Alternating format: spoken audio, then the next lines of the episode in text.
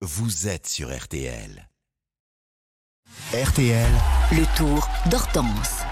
C'est son premier Tour de France et elle nous partage euh, ses impressions chaque matin. Bonjour Hortense Crépin. Bonjour Alexandre, bonjour à tous. Chaque jour, trois infos à retenir. 14e étape ce samedi, direction Mende en Lozère au départ de Saint-Etienne où euh, est arrivée l'étape d'hier. Et justement, c'est cette ville, Saint-Etienne, euh, d'où est originaire votre supporter du jour. Ah oui Alexandre, Julien Jurdi, directeur sportif de l'équipe AG2R Citroën, est un Stéphanois, un vrai fan de vélo mais aussi fan de foot et des verts.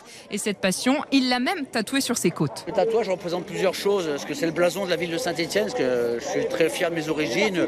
Voilà, c'est, ça représente le club, mais la ville surtout.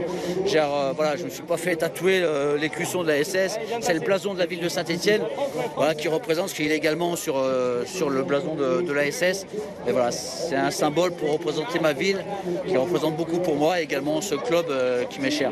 Quand vous êtes à Saint-Etienne, qu'est-ce qui est le mieux, le vélo ou le foot? Alors, le vélo, le vélo. Et voilà, c'est un symbole qui est toujours fort, de passer à côté de la maison, euh, d'arriver pas très loin du stade Geoffroy Guichard. Alors hier, pas de victoire pour un Français, pas de victoire non plus pour un coureur de l'équipe AG2R Citroën à Saint-Etienne. Mais Julien Jourdi rêve de voir un jour l'un de ses coureurs s'imposer dans sa ville. Hortense, votre chiffre du jour, il est du côté du thermomètre. 33, 33 degrés attendus cet après-midi euh, à Mende à l'arrivée. Autant vous dire que c'est très compliqué pour les coureurs, on en a parlé euh, sur RTL, mais aussi pour le public, car le tour on l'attend longtemps et il passe très vite. Mais en attendant, on a très chaud, alors j'ai demandé aux supporters que j'ai croisés leur astuce pour euh, patienter sous la chaleur. Il faut mouiller la casquette. On Ah. a plein de litres d'eau d'eau dans le sac pour arroser les casquettes et comme ça ils n'ont pas trop chaud. Et vous, vous êtes bien équipés parce que je vois que donc euh, d'un côté il y a ça, il y a l'eau, et dans l'autre poche, qu'est-ce qu'il y a? Attention, la petite astuce, la crème solaire pour éviter d'être rouge et crevisse. Et alors l'autre question, plutôt bob ou plutôt casquette Ben, on attend que le nous passe et puis on change la casquette par le bob. C'est le chapeau qui est le mieux, le plus grand possible. Alors vous avez trouvé déjà vous votre emplacement euh, pour pouvoir euh, regarder le, passer l'étape à l'ombre à peu près là-bas, au point de départ. Vous m'avez quand même dit quel endroit c'était. Je, je vais peut-être aller m'installer là-bas, faut pas que je vous le pique l'endroit. Vous êtes invité cordialement. Voilà, choisir son emplacement, c'est aussi tout un art. Et puis euh, sur la route, certains transforment leur parapluie en ombrelle. C'est pratique aussi si le temps euh, tourne à l'orage. Ça c'est sûr. Pour les coureurs, en tout cas, euh, on s'hydrate et puis euh, on s'échauffe. hein. Votre rustine du jour, Hortense, elle est avec les kinés des coureurs. Oui, il reste huit étapes à parcourir. Les équipes ont fait plus de la moitié de ce Tour de France. La chaleur n'aide pas, la fatigue non plus. Alors, le moment du massage après la course est toujours très attendu par le peloton. Il dure une heure environ.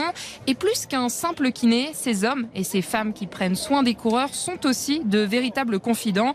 Océane Bourdon est assistante sportive de l'équipe Arkea Samsic. Les coureurs se confient beaucoup aussi sur la table de massage. Ça permet de parler vraiment de et ça permet de débrancher de la course aussi. Ça fait du bien de couper et de parler un peu moins vélo. Et euh, là, c'est le moment détente euh, pour eux et des fois pour le staff aussi, puisque ça permet de.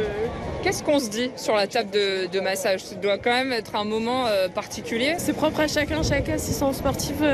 On parle de tout et de rien en fait. Oui, c'est ça en fait. On parle de nos vies respectives. Ça permet de découvrir les gens avec qui on travaille parce que sinon, sans les massages, on voit un coup de vent et pas forcément petit comité comme ça. Voilà, plus que les muscles, c'est aussi euh, la tête que les coureurs détendent sur la table de massage, que ce soit après une victoire ou une défaite. Voilà Hortense Crépin qui nous fait vivre euh, son premier Tour de France. On vous retrouve euh, évidemment demain. Hortense, cette euh, quatorzième étape, l'étape du jour qui est au départ de Saint-Étienne. Elle sera à vivre toutes les demi-heures sur RTL. Et puis à à 18h30, ce sera le club Jalabert.